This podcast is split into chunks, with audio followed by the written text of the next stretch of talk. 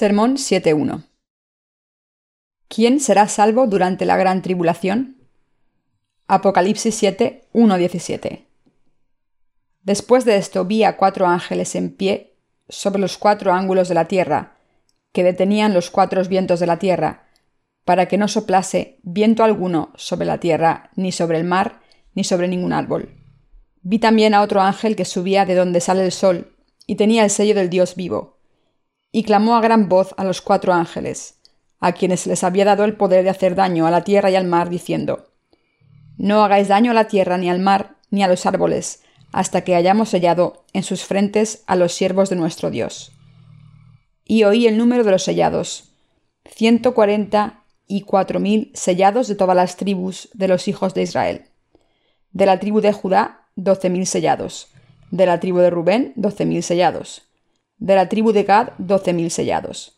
De la tribu de Aser, doce mil sellados. De la tribu de Neftalí, doce mil sellados. De la tribu de Manasés, doce mil sellados.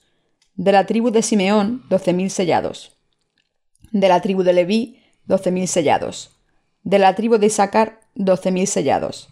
De la tribu de Zabulón, doce mil sellados. De la tribu de José, doce mil sellados. De la tribu de Benjamín, doce mil sellados Después de esto miré, y he aquí una gran multitud, la cual nadie podía contar, de todas las naciones y tribus y pueblos y lenguas, que estaban delante del trono y en presencia del Cordero, vestidos de ropas blancas y con palmas en las manos, y clamaban a gran voz diciendo, La salvación pertenece a nuestro Dios que está sentado en el trono y al Cordero. Y todos los ángeles estaban en pie alrededor del trono, y de los ancianos y de los cuatro seres vivientes, y se postraron sobre sus rostros delante del trono, y adoraron a Dios, diciendo, Amén, la bendición y la gloria, y la sabiduría y la acción de gracias, y la honra y el poder y la fortaleza, sean a nuestro Dios por los siglos de los siglos. Amén. Entonces uno de los ancianos habló, diciéndome, Estos que están vestidos de ropas blancas, ¿quiénes son y de dónde han venido? Yo le dije, Señor, tú lo sabes. Y él me dijo, Estos son los que han salido de la gran tribulación y han lavado sus ropas, y las han embranquecido en la sangre del Cordero. Por esto están delante del trono de Dios, y le sirven día y noche en su templo. Y el que está sentado sobre el trono extenderá su tabernáculo sobre ellos. Ya no tendrán hambre ni sed, y el sol no caerá más sobre ellos, ni calor alguno, porque el Cordero que está en medio del trono los pastoreará y los guiará a fuentes de agua de vida, y Dios enjugará toda lágrima de los ojos de ellos. Exégesis. Versículo 1. Después de esto vi a cuatro ángeles en pie sobre los cuatro ángulos de la tierra, que detenían los cuatro vientos de la tierra, para que no soplase viento alguno sobre la tierra, ni sobre el mar, ni sobre ningún árbol. Esto nos demuestra que si el viento de las tribulaciones sopla o no, depende totalmente del permiso de Dios. Dios ha decidido que Él salvará a 144.000 de las tribus de Israel y los hará su pueblo antes de permitir la gran tribulación sobre esta tierra. Versículos 2-3 Vi también a otro ángel que subía de donde sale el sol y tenía el sello del Dios vivo, y clamó a gran voz a los cuatro ángeles, a quienes se les había dado el poder de hacer daño a la tierra y al mar, diciendo, No hagáis daño a la tierra ni al mar ni a los árboles, hasta que no hayamos sellado en sus frentes a los siervos de nuestro Dios. Aquí Dios ordena a los cuatro ángeles, a los que se les concedió dañar a la tierra y a los mares, no dañar al mundo hasta que los ciento cuarenta y cuatro mil israelitas estén sellados. En otras palabras, Dios les dijo no dañar hasta que sean escogidos doce mil de cada tribu de Israel y sus frentes sean selladas con el sello viviente de Dios.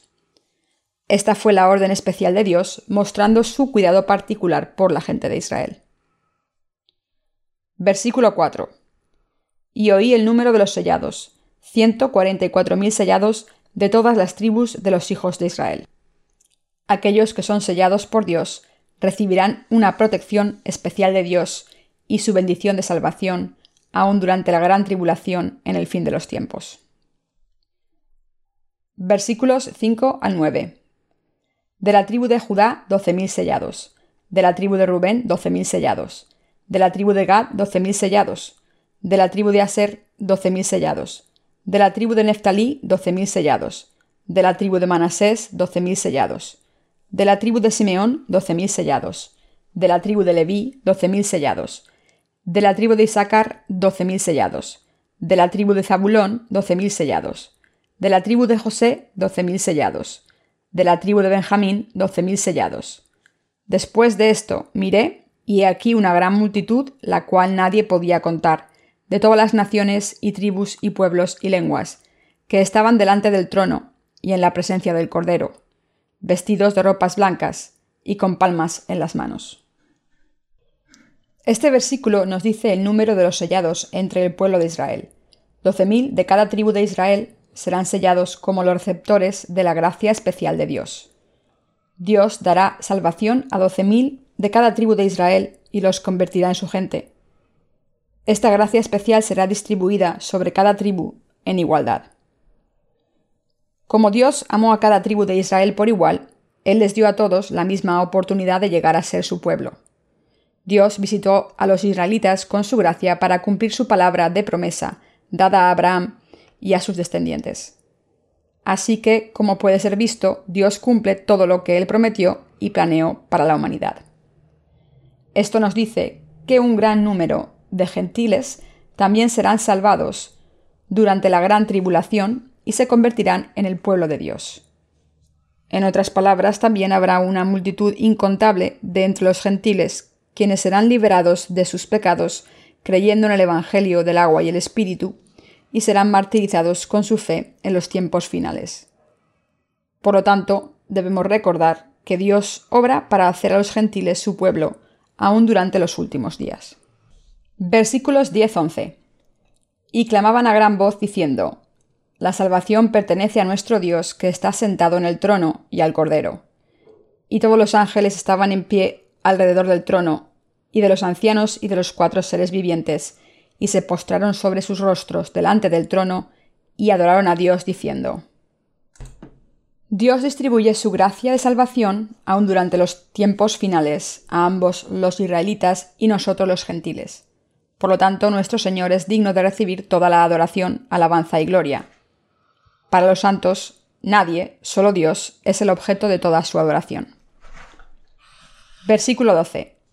Amén. La bendición y la gloria y la sabiduría y la acción de gracias y la honra y el poder y la fortaleza sean a nuestro Dios por los siglos de los siglos. Amén. Todos los ministros de Dios dan alabanza al Señor, quien es Dios. Así que es apropiado que Dios reciba toda esta alabanza y honor. Versículos 13-14. Entonces uno de los ancianos habló, diciéndome, estos que están vestidos de ropas blancas, ¿quiénes son y de dónde han venido? Yo le dije, Señor, tú lo sabes. Y él me dijo, Estos son los que han salido de la gran tribulación y han lavado sus ropas, y las han emblanquecido en la sangre del Cordero.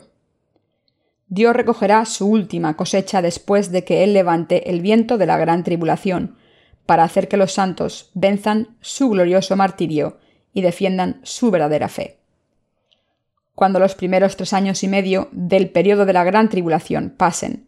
Los santos serán duramente perseguidos por el anticristo y serán martirizados por defender su fe. Esta tribulación del martirio es de una dimensión diferente de cualquier otra tribulación que haya precedido en la historia de la Iglesia. Hará una demanda absoluta de fe por parte de los santos, quienes creen en Dios en esta tierra. A través de su martirio, los santos pueden revelar su verdadera fe en Dios con mayor claridad. En el final de los tiempos de la gran tribulación, todos los santos defenderán su fe a través de su martirio, tomarán parte en su resurrección y rapto, y estarán ante el trono de Dios. Versículos 15-16. Por esto están delante del trono de Dios y le sirven día y noche en su templo, y el que está sentado sobre el trono extenderá su tabernáculo sobre ellos. Aquellos que tienen la verdadera fe ante Dios serán martirizados en el fin de los tiempos de la gran tribulación para defender su fe en la salvación del Evangelio del agua y el Espíritu. Por lo tanto, Dios dará a los santos que tengan esa fe su protección y bendición especial, y los sostendrá en sus brazos. Habiendo peleado con el anticristo, siendo martirizados y resucitados, los santos nunca más morirán o sufrirán tristeza en el reino de Dios. Por siempre vivirán en las bendiciones dadas a los hijos de Dios. Aquellos que viven en los brazos de Dios no les faltará nada y nunca más sufrirán daño o angustia por la maldad.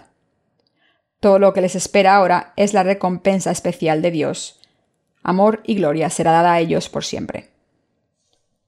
Versículo 17. Porque el Cordero, que está en medio del trono, los pastoreará y los guiará a fuentes de aguas de vida, y Dios enjugará toda lágrima de los ojos de ellos. Dios será el pastor eterno de los santos y les dará sus bendiciones eternas para recompensar por todos sus sufrimientos y martirio por el que los santos pasaron por amor del Señor mientras estaban en esta tierra. Dios los guiará a las fuentes de agua viva. Les permitirá compartir el pan con el Señor ante el trono de Dios, y los vestirá eternamente en sus bendiciones, para unirse a Él en toda su gloria. Debido a que los santos, mientras estaban en la tierra, creyeron en el Evangelio del agua y el Espíritu, vivieron una vida de servicio para la gloria de Dios, y fueron martirizados por su nombre. Dios permitirá que aquellos que así defendieron su fe vivan por siempre en medio de su gloria en el nuevo cielo y reino. Aleluya. Alabado sea nuestro Señor.